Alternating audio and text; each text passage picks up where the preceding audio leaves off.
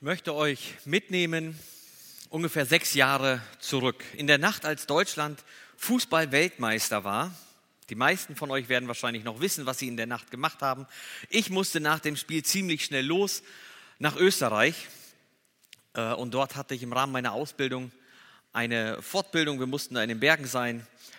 Und da kam es zu der Situation, dass wir an einem Tag in den Bergen so ungefähr auf 1500 Metern Höhe dann standen wir an einem Felsen und wurden von unserem Bergführer, ich glaube Andi hieß er, wurden wir in einen Klettersteig eingeführt. Also wie man die ganze Technik benutzt, was das ist und so weiter, hat uns viele verschiedene Knoten gezeigt.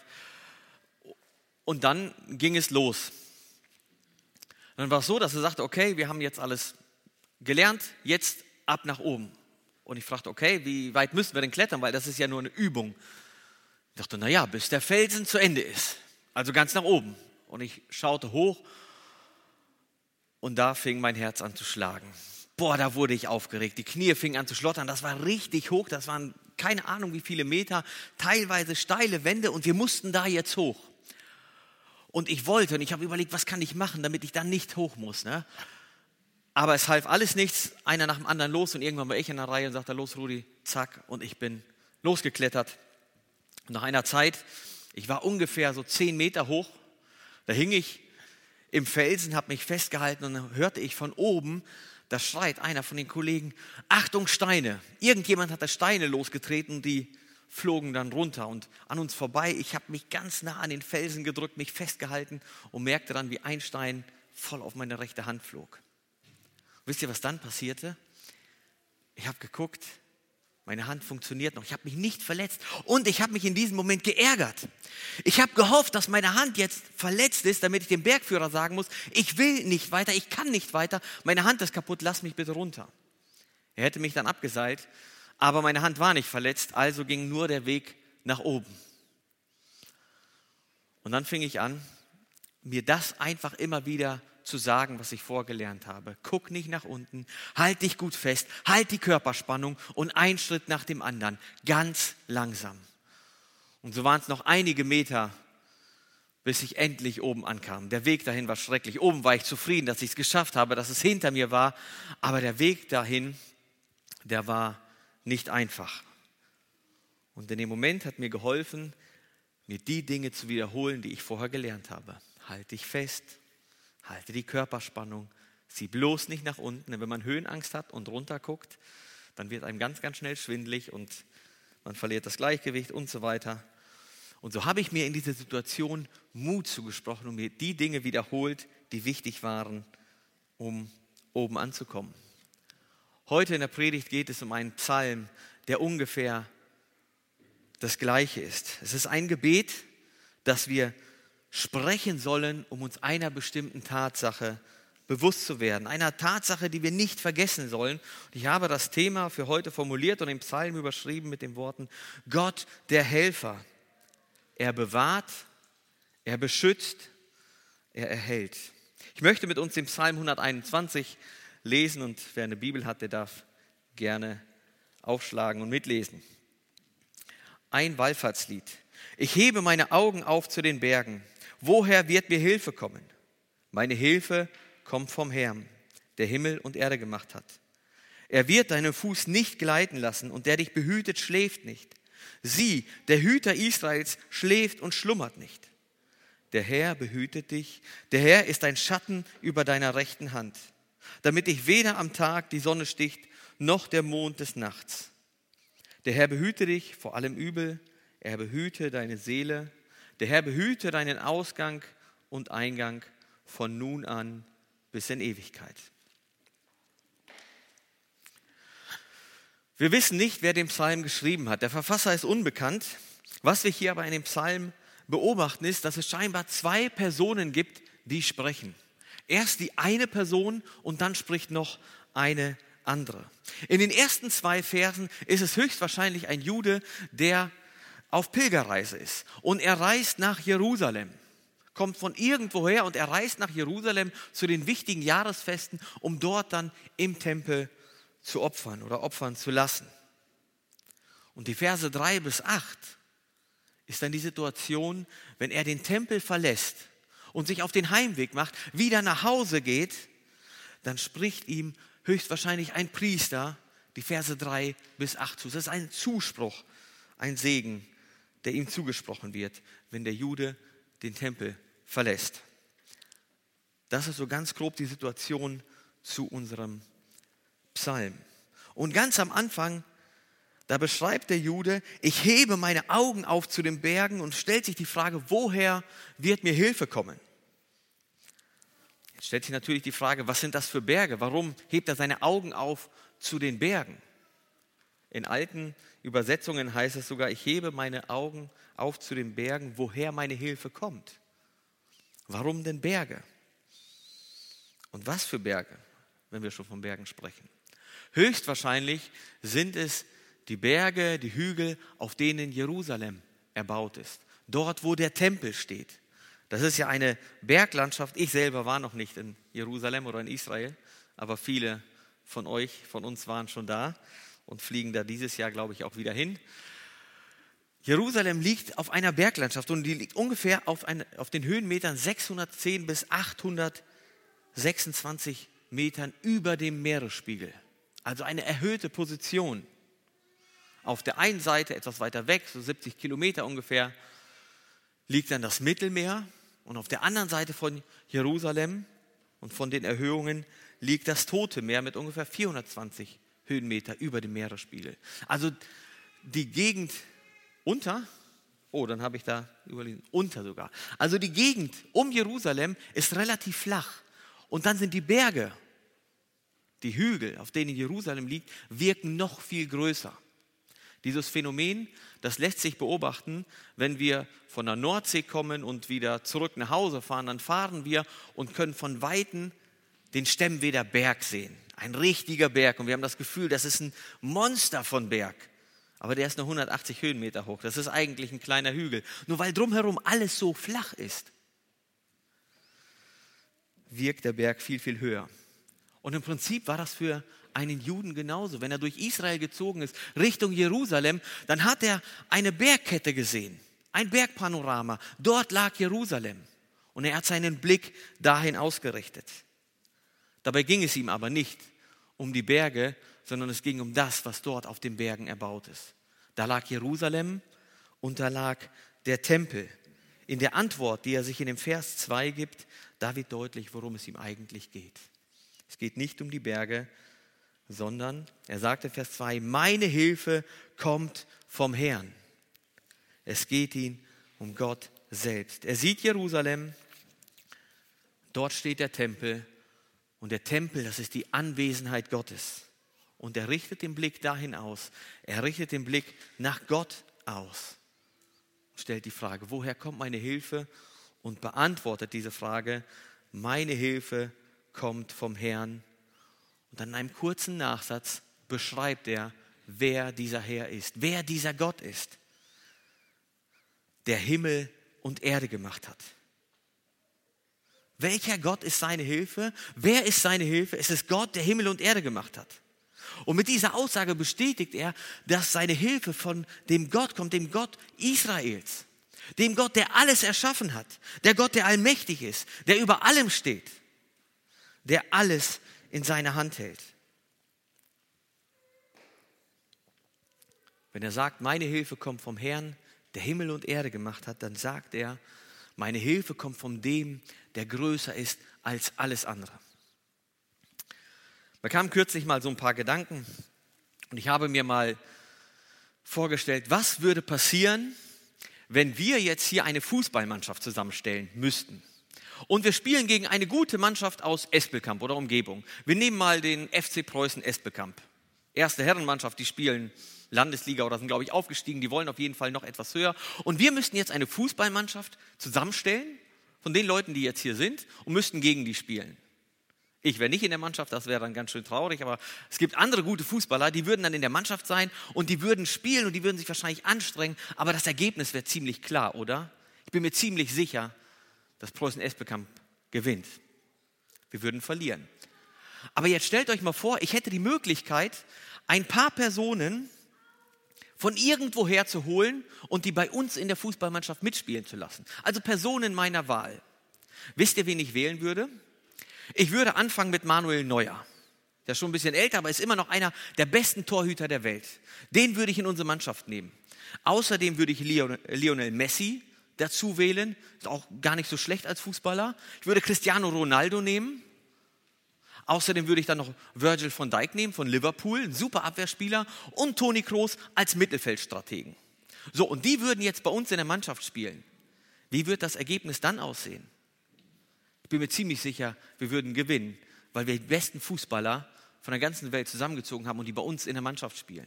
Und dann ist es egal, ob der Gegner Preußen heißt oder Tengern oder Reden oder wer auch immer. Es ist völlig egal, wer in der anderen Mannschaft spielt. Es geht immer darum, wer ist in meiner Mannschaft. Das beobachtet man auch, wenn man Fußballerinterviews hört, so Champions League. Da ist irgendeine vermeintlich kleinere Mannschaft und die müssen dann gegen Barcelona oder gegen wen auch immer spielen. Und dann fragt man, boah, glaubst du, dass ihr gewinnen könnt? Die sagen, ja klar, wir müssen uns auf unsere Stärken konzentrieren, wir müssen uns auf unsere Stärken berufen und dann können wir es schaffen. Es geht nie darum, wer in der anderen Mannschaft spielt. Es geht immer darum, wer bei dir in der Mannschaft ist. Und der Psalmist sagt hier, meine Hilfe kommt von dem Herrn, der Himmel und Erde gemacht hat. In meiner Mannschaft spielt Gott der Herr. Und dann ist es völlig egal, wer auf der anderen Seite spielt. Wenn Gott auf deiner Seite ist, dann ist es ganz egal, was auf der anderen Seite steht.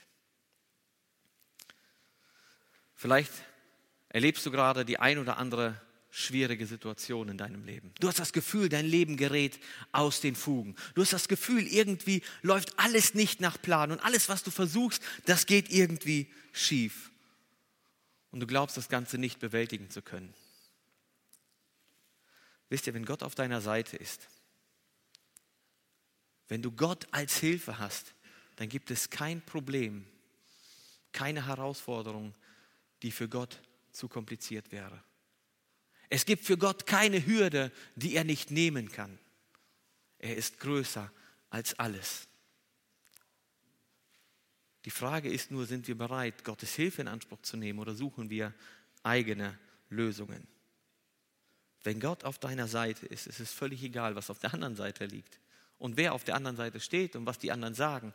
Wenn Gott auf deiner Seite ist, dann hast du den Sieg auf deiner Seite. Paulus sagt das in Römer 8, ist Gott für uns, wer kann gegen uns sein? Es können viele gegen uns sein, aber es bringt nichts, weil Gott auf unserer Seite ist. Wer will die Auserwählten Gottes beschuldigen? Gott ist es, der rechtfertigt.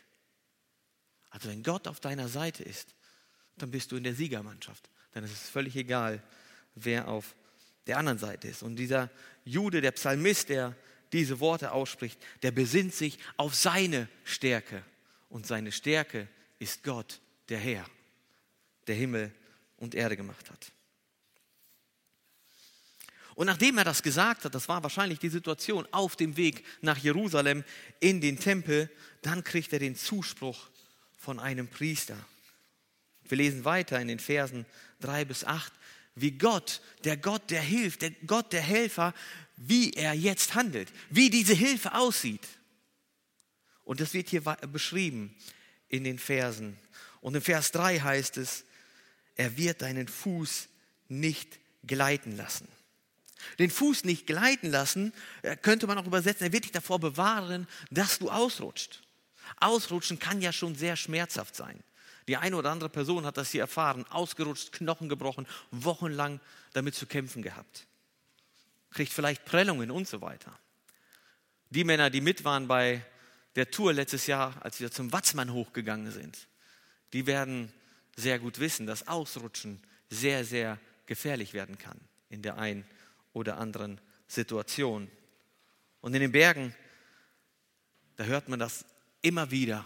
Jetzt kürzlich in den Nachrichten gelesen, ein Wanderer ist ausgerutscht. Hat er gar nicht vor, es war gar nicht so geplant, ist einfach ausgerutscht, wahrscheinlich gerade mal unachtsam gewesen und abgestürzt und tödlich verunglückt. Und Gott sagt, er wird dich bewahren, er wird deinen Fuß nicht gleiten lassen. Und die Juden, die damals in den Bergen unterwegs waren, die wussten wahrscheinlich sehr genau, wie gefährlich es ist, wenn man ausrutscht. Damals waren die Wege mit Sicherheit nicht so gut ausgebaut wie sie heute sind. Und dieses Bild vom Ausrutschen und zu Fall kommen, das benutzt der Psalmist, um auf Lebenssituationen deutlich zu machen, die fatale Folgen haben können. Situationen, in denen du drohst zu fallen. Situationen, die das Potenzial haben, dir den Boden unter den Füßen wegzureißen. Vielleicht sind es Versuchungen. Versuchungen, mit denen du schon lange zu kämpfen hast. Vielleicht kommen die in ganz bestimmten Situationen. Vielleicht sind es Charakterzüge, die dich stören, von denen du ganz genau weißt, Gott will nicht, dass ich mich so und so verhalte.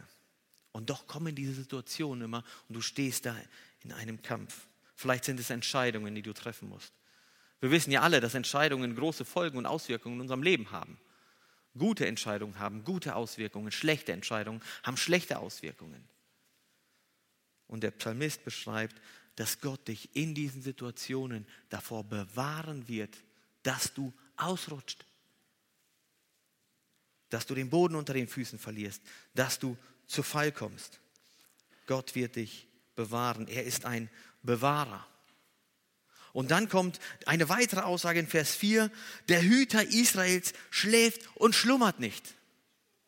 Gott schläft nicht, Gott ist da, er ist wachsam. Aber vielleicht hast du manchmal das Gefühl, irgendwie glaube ich, dass Gott nicht da ist. Ich habe das Gefühl, Gott äh, reagiert gar nicht. Ich habe das Gefühl, Gott wirkt gar nicht in meinem Leben. Aber er ist voll da. Er passt auf. Er bewahrt. Alexander der Große, der soll zu seinen Soldaten gesagt haben, ich wache, damit ihr schlafen könnt. Nun, Alexander der Große war ein bekannter Mann, ein Kriegsherr, aber im Vergleich zu Gott, wer ist Alexander der Große? Gott wacht über dir. Aber wir neigen oft dazu, wenn alles nach Plan läuft, Gott einfach völlig außer Acht zu lassen und zu glauben, wir sind nicht auf ihn angewiesen. Ich habe euch was mitgebracht, um euch ein bisschen zu zeigen oder versuchen zu zeigen, wie das ungefähr sein kann, wenn Gott auf dich aufpasst. Das ist ein Klettersteigset. Habe ich auch in Österreich gebraucht, als ich damals in den Bergen war. Dieses Klettersteigset nutzt man, um sich abzusichern, wenn man in den Bergen unterwegs ist. Das sind hier zwei Einhandkarabiner, damit hängt man sich ein in Stahlseil und kann dann Wege entlang gehen, die gefährlich sind. Wege, wo es vielleicht auf der rechten Seite hunderte Meter nach unten geht. Oder man kann gewisse Steilpassagen überbrücken, indem man sich mit diesem Ding sichert. Und das hat, ein, hat mehrere gute Effekte, wenn ich diesen, den Klettersteigset, wenn ich diese Sicherung trage. Auf der einen Seite hilft mir das psychisch mental. Es macht mich ruhiger, weil ich weiß, ich habe noch ein Backup, ich habe noch eine Sicherung. Denn wenn ich falle, was passiert dann? Wenn ich falle, fängt dieses Gerät mich auf. Ihr seht hier vorne diesen grünen Sack. Wenn ich jetzt runterfalle und abstürze, dann hält mich das ganze Ding. Dieser Sack, der reißt auf und die, äh, die Bandschlingen, die sind vernäht, die bremsen mich. Das reißt langsam auf und federt meinen Sturz ab. Ich falle nicht nur ganz runter, sondern der Sturz der wird so gestaltet, dass ich mich dabei nicht verletze. Wenn ich nämlich ein normales Seil nehme und da reinfalle, dann kann es sein, dass ich meinen Rücken zerreiße. Und so ist dieses Ding die ganze Zeit da. Und manchmal habe ich das Gefühl, das brauche ich doch gar nicht. Ich bin doch jetzt schon 100, 200, 300 Meter gegangen und das stört eigentlich nur. Ich muss ja nur umhängen und so weiter. Ich kann das doch einfach weglassen. Was würde passieren, wenn ich es weglasse?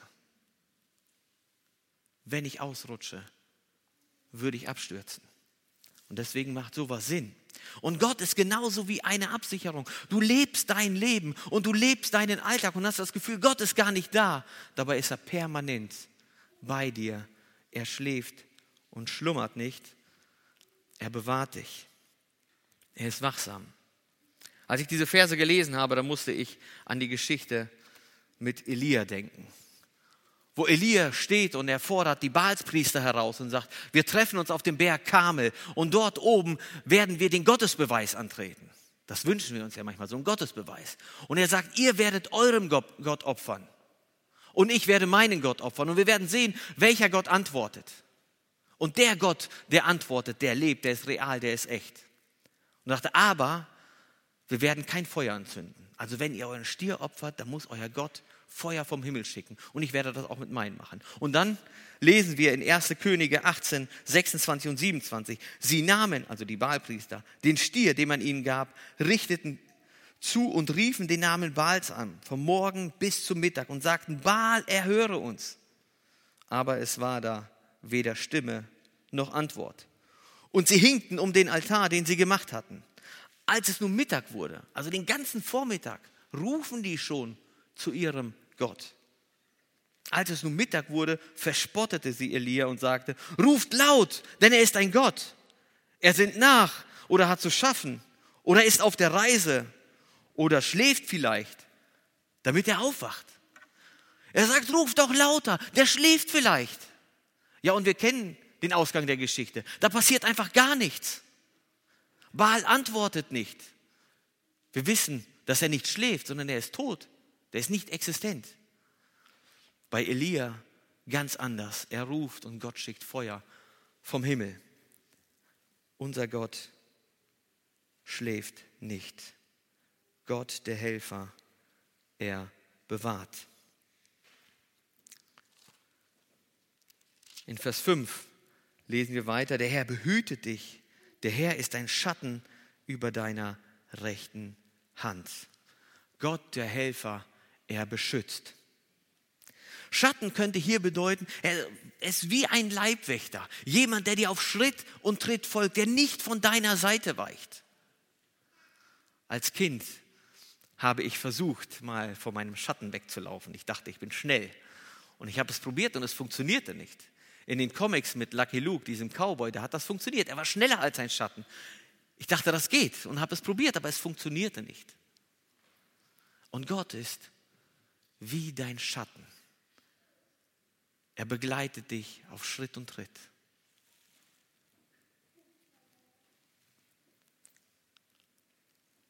Und ein Leibwächter, der hat die Aufgabe, dich vor Gefahren zu schützen. Vor Gefahren, die von außen kommen. Vor Gefahren, die versuchen, dich zu schädigen, dein Leben zu gefährden. Davor, hat, davor muss der Leibwächter dich schützen mit allem, was er zur Verfügung hat. Und notfalls schmeißt er sich selber in die Schusslinie. Und Gott ist wie ein Leibwächter. Der begleitet dich auf Schritt und Tritt. Und das ist wie ein Schatten. Er will dich schützen vor Gefahren, die dir gefährlich werden. Und ich habe mir die Frage gestellt, warum rechte Hand? Warum steht da nicht, Gott beschützt dich komplett, sondern warum ist da nur der Schatten über deiner rechten Hand? Also die rechte Hand ist eher ein Symbol. Was hat man oder was macht man immer noch mit der rechten Hand? Man hat gesegnet, man arbeitet, man hat gekämpft. Also früher haben die dann ihre Waffen gehalten. Wir wissen, es gibt auch Linkshänder. Das gleiche gilt natürlich für die, die mit links schreiben, mit links arbeiten oder mit links kämpfen würden. Ja, es ist einfach nur ein Symbol dafür, dass wir aktiv sind oder sein sollen.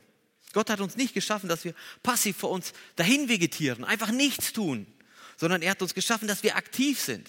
Als er uns Menschen geschaffen hat, sagte er, macht ihr euch untertan, herrscht über sie, bewahrt sie. Er gibt einen Auftrag. In Epheser 4, Vers 28, da geht es darum, dass wir den alten Menschen ablegen sollen und dass wir den neuen Menschen anziehen sollen. Und da heißt es, er schaffe mit seinen Händen etwas Gutes. Wir sollen aktiv sein. Und wenn wir in unsere Zeit, in unsere Gesellschaft hineinschauen, was beobachten wir? Bei ganz vielen Menschen. Gefühlt werden es immer mehr. Lebensfreude schwindet. Lustlosigkeit und Antriebslosigkeit. Einer der Sätze, die ich am wenigsten mag, ist, ich habe keine Lust. Ich weiß nicht, ob ihr diesen Satz häufig hört. Ich höre den sehr, sehr häufig. Also ich vermute, wenn ihr Kinder habt oder wenn ihr mit jungen Menschen zu tun habt, wo auch immer, dann werdet ihr das schon mal häufiger hören. Ich habe keine Lust. Lustlosigkeit, Antriebslosigkeit, Depressionen. Menschen ziehen sich in die Einsamkeit zurück. Gott schafft uns als Gemeinschaftswesen und wir Menschen, wir ziehen uns zurück in die Einsamkeit. All das beobachten wir, aber das ist nicht das, was Gott will. Gott will dich davor beschützen. Gott ist dein Beschützer. Er begleitet dich wie ein Leibwächter und verhindert, dass dir Schaden zugefügt, zugefügt wird. Und in Vers 6 Da lesen wir dann die Zeitform, wann das geschieht. Er sagt am Tag, wenn die Sonne scheint und in der Nacht, wenn der Mond scheint. Gott hat keine Schließzeiten seines Büros. Er arbeitet immer. Es gibt da keinen Anrufbeantworter, der dann sagt, Sie rufen außerhalb der Geschäftszeiten an. Sprechen Sie bitte eine Nachricht nach dem Piepton, wir melden uns zurück. Das gibt es bei Gott nicht. Wenn du Gott anrufst, dann ist er da. Er arbeitet immer. Es gibt kein Corona-bedingtes Aussetzen seiner Serviceaufgaben. So nach dem Motto, Corona ist jetzt da, ich bin nicht erreichbar. Haben wir jetzt in der Vergangenheit erlebt. Die ein oder andere Geschäftsstelle war geschlossen. Wir konnten bestimmte Dinge nicht erledigen, die wir gerne erledigt hätten. Das gibt es bei Gott nicht. Gott ist immer da. Bei Tag und Nacht. Er hat keine Stempeluhr. Sagt, jetzt arbeite ich, aber nach acht Stunden Arbeit sagt, das reicht jetzt langsam. Und jetzt will ich mich ausruhen. Das gibt es bei Gott nicht. Gott ist immer da. Immer bei Tag und bei Nacht. Gott, der Helfer, er beschützt. Immer. Bei Tag und Nacht. Und weiter heißt es dann, der Herr behüte dich vor allem Übel. Er behüte deine Seele. Der Herr behüte deinen Ausgang und Eingang von nun an bis in Ewigkeit. Gott ist dein Erhalter. Er erhält von nun an bis in Ewigkeit. Wird er beschützen, bewahren, erhalten mit Ausgang und Eingang, da ist wahrscheinlich gemeint, dass wenn der Jude aus dem Tempel herausgeht und der Priester ihm diesen Segen zuspricht, das meint er mit Ausgang und Eingang, dann geht es um die Situation, wenn genau dieser Jude ein Jahr später wiederkommt zum Tempel, um sich auf Gott hinauszurichten, um zu opfern. Das ist wohl mit Eingang gemeint. Und diese sich wiederholende Handlung der Ausrichtung Gottes Ausrichtung auf Gott hin, wird Gott bis in die Ewigkeit erhalten. Er behütet dich von nun an bis in Ewigkeit. Und als ich das las, dann stellte sich mir unweigerlich, stellte ich mir unweigerlich einige Fragen. Wenn Gott mich in dem Umfang behütet und beschützt, wie ich das hier lese, warum erlebe ich dann noch Leid? Warum habe ich das Gefühl, dass es immer wieder Situationen gibt, die mir schaden? Das ist doch bestimmt nicht Gottes Wille. Warum ist das so? In diesen Versen lesen wir doch, Gott wird uns beschützen, er wird uns bewahren, er wird uns erhalten. Warum erlebe ich so viel Leid? Ich habe für mich drei mögliche Antworten gefunden. Die erste Antwort ist, dass ich glaube, dass es in diesem Text nicht in erster Linie um körperliche Gesundheit und Unversehrtheit geht, sondern es geht in erster Linie um mein Seelenheil. In Vers 7 wird das nochmal explizit erwähnt. Er behütet deine Seele. Auch wenn ich glaube, dass Segen und Schutz Gottes sich darin äußern kann, dass wir gesund sind, dass wir körperlich unversehrt sind. Ja, das kann Segen Gottes sein und Gott kann dir das schenken, aber er muss nicht. Christen werden ebenfalls krank, wie andere Menschen auch, die nicht an Gott glauben. Grippe, Erkältungen, auch Christen haben Unfälle. Ein ganz bekanntes Beispiel, das ist Hans-Peter Reuer, ein bekannter Evangelist, der hat unsere Jugend damals sehr stark geprägt durch viele Predigten, die er gehalten hat. Und er ist bei einem Unfall in den Bergen ums Leben gekommen. Also galt dieser Psalm ihm nicht auch? Nein, ich glaube, hier in diesem Psalm geht es in erster Linie um unser Seelenheil. Die zweite Möglichkeit ist, Gott lässt Dinge in deinem Leben zu, die du jetzt noch nicht verstehen kannst. Du glaubst, dass sie dir schaden, aber Gott nutzt diese Dinge, um dir später etwas viel Schöneres zuteil werden zu lassen. Wir hatten zu Hause, ich glaube, auf einem Stein mal einen Spruch stehen, da stand drauf, verstehen kann man das Leben nur rückwärts. Leben muss man es vorwärts. Und es gibt Situationen, die machen erst im Nachhinein Sinn. Da versteht man erst im Nachhinein, warum das gut für einen war. Ich habe das vor vielen Jahren erlebt. Ich habe mich beworben, ich wollte Tischler werden, also mit Holz arbeiten und so weiter. Und ich habe Bewerbungen rumgeschickt und ich habe nur Absagen bekommen. Ich habe mir die Frage gestellt, warum? Also die haben ja noch nicht mal gesehen, wie ich handwerklich arbeite. Vielleicht hätten sie ja dann die Absage geschickt. Aber die haben mir direkt eine Absage geschickt und ich habe es nicht verstanden. Ich wollte Tischler werden. Heute weiß ich, dass Tischler der falsche Beruf für mich wäre. Gott hatte andere Wege vor. Verstehen kann man das Leben nur rückwärts, aber leben muss man es vorwärts. In Römer 8, 28 heißt es, wir wissen, dass denen, die Gott lieben, alle Dinge zum Besten dienen. Das, was dir passiert, nutzt Gott, um etwas Gutes daraus zu schaffen. Manchmal brauchen wir einfach nur Geduld, bis wir erfahren, warum. Und vielleicht kann es auch sein, dass wir das hier in diesem Leben, dieser Erde nicht erfahren werden. Aber im Himmel wird es dann, dann einen Sinn machen. Da werden wir es verstehen, denke ich.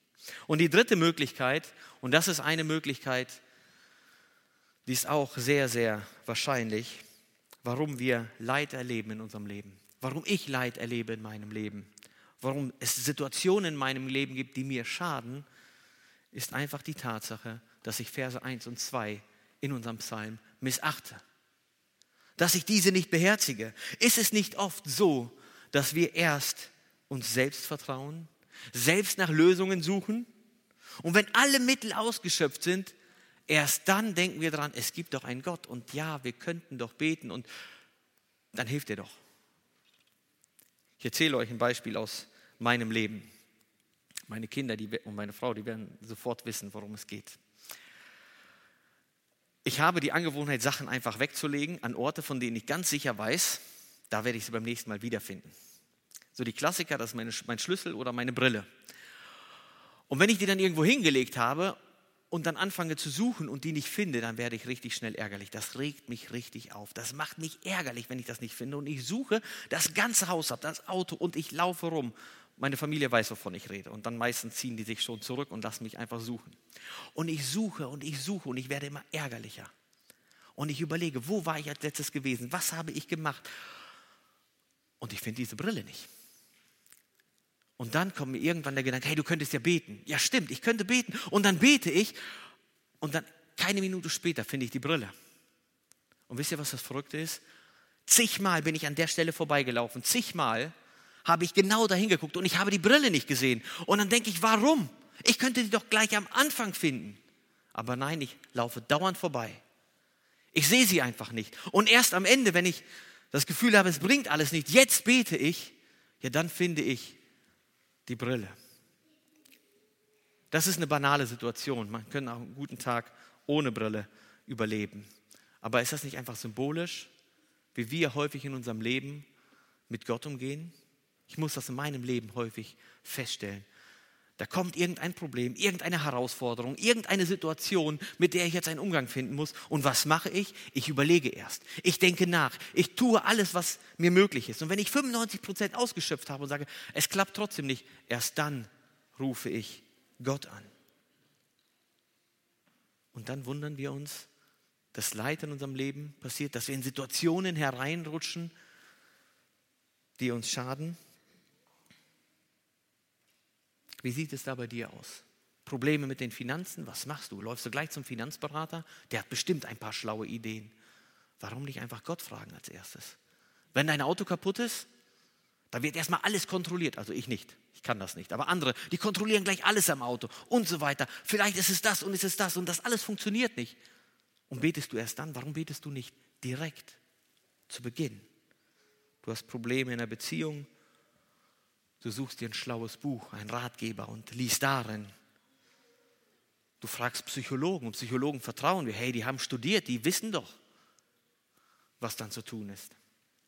Wisst ihr, vieles von dem, was die Psychologen heute feststellen, steht schon lange in der Bibel. Warum fragen wir nicht direkt, sofort am Anfang Gott? Er weiß doch, wie er uns geschaffen hat. Er weiß doch, wie wir funktionieren. Wir haben es uns zur Gewohnheit gemacht, alles selber zu managen. Jakob hat das vorhin gesagt. Wir haben die zur Gewohnheit gemacht, ich mache alles selber, ich kann alles selber. Und wir fangen an, Gott auszuklammern. Gott auszuklammern und aus unserem Leben herauszuhalten. Und erst wenn wir nicht weiterkommen, dann rufen wir Gott an. Warum nicht anders? Am 15. Januar 2009 gab es ein historisches Ereignis. Chesley Sullenberger, ein Kapitän, Ein Pilot ist mit seinem Flugzeug abgehoben in New York, 155 Menschen an Bord und sind gestartet ungefähr bei einer Höhe von einem Kilometer, von 1000 Metern gab es einen Vogelschlag. Beide Triebwerke ausgefallen. Und so sind sie jetzt im Gleitflug über New York, setzen einen Notruf ab und wollen zurück zur Landebahn. Und die, die, der eine Flughafen, der ist zu weit weg, der andere Flughafen ist zu weit weg. Und so entscheidet sich Sullenberger, okay, wir landen im Hudson, im Hudson River, ein großer Fluss da in New York. Und er landet dort und alle Menschen überleben. Die schwerwiegendsten gesundheitlichen Einschränkungen haben die Personen, die nach der Landung ins Wasser gesprungen sind, weil die Angst hatten, dass das Flugzeug sinkt. Die haben sich unterkühlt. Aber alle Menschen haben überlebt. Und jetzt kommt es dann im Nachgang dieses Ereignisses zu Untersuchungen. Auf der einen Seite war das ein Riesenerfolg. Alle Menschen haben überlebt. Auf der anderen Seite hat die Fluggesellschaft einen Riesenschaden erlitten. Ein Millionenschaden. Das Flugzeug war hin. Es war nicht mehr reparabel. Und dann kommt es zur Untersuchung. Und man versucht dem Sullenberger Fehler zu unterstellen oder Fehler nachzuweisen, damit er oder seine Versicherung dann für diesen Schaden aufkommt. Und letztendlich am Ende der Untersuchung, die haben alle möglichen Tests gemacht, Simulationen und so weiter, kommen alle immer zu dem Ergebnis, das war die beste Lösung, im Hudson River zu landen, weil alles andere hätte nicht funktioniert. Und eine Verantwortliche aus der Untersuchungskommission soll ungefähr Folgendes gesagt haben. Ich kann mit Sicherheit sagen, nachdem ich mit der ganzen Crew gesprochen habe, mit Flugingenieuren, mit allen Beteiligten, nachdem wir alle möglichen Szenarien durchlaufen haben, gibt es eine Variable x in der Gleichung. Das sind Sie, Captain Sullenberger. Nehmen wir Sie aus der Gleichung heraus, dann geht die ganze Rechnung nicht mehr auf. Was wollte sie damit sagen? Wären sie nicht gewesen, dann wäre das Ganze total schief gegangen. Aus diesem tragischen Unglück wäre eine Katastrophe geworden. Aber der Pilot, der Captain, hat in der Situation alles richtig gemacht. Er war der Erfolgsgarant für diese Notwasserung. Wisst ihr, bei Gott ist es ähnlich. Er ist der Faktor X in unserer Lebensgleichung. Und wenn wir Gott aus der Gleichung rausklammern, wenn wir Gott aus der Gleichung X rausnehmen, dann funktioniert die Rechnung nicht mehr. Dann geht unser Lebenskonzept nicht mehr auf.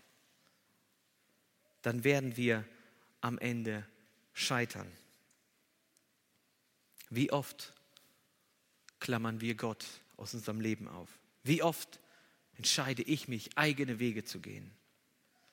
Wie oft leben wir unser Leben, ohne die Hilfe von Gott zu erwarten, sondern suchen sie an anderen Stellen. Wisst ihr, was der Psalmist hier macht? Er handelt anders. Er hat einen Fokus auf Gott hin ausgerichtet. Meine Hilfe kommt vom Herrn, der Himmel und Erde gemacht hat. Und ich bin überzeugt, wenn wir unser Vertrauen auf Gott setzen, wenn wir Gott zum Mittelpunkt in unserem Leben machen, zum Fixpunkt in unserem Leben. Wisst ihr, was ein Fixpunkt ist? Das ist wie beim Rasenmähen. Vielleicht kennt ihr das. Rasenmähen, man fährt und man versucht eine gerade Linie zu halten. Und wenn man dann später zurückguckt, sieht man diese Schlangenlinien. Wisst ihr, was man machen muss, um eine gerade Linie hinzukriegen? Man stellt sich hin, man fixiert einen Punkt an, einen Baum, einen Pfosten, was auch immer, und fährt auf diesen Punkt zu. Und dann guckt man zurück, es ist eine gerade Linie. Es ist ein Fixpunkt, ein Punkt, an dem ich mich orientieren kann. Und wenn das Gott in unserem Leben ist, dann wird unsere Lebenslinie gerade verlaufen, bin ich mir ziemlich sicher. Jedes Mal, wenn wir nach links oder rechts schauen, eigene Wege gehen wollen, dann gibt es diesen Schlenker. Der Psalmist er richtet sich auf Gott aus. Meine Hilfe kommt vom Herrn. Und dann wird in unserem Psalm beschrieben, wie Gottes Hilfe ist. Er bewahrt dich, er beschützt dich und er erhält dich.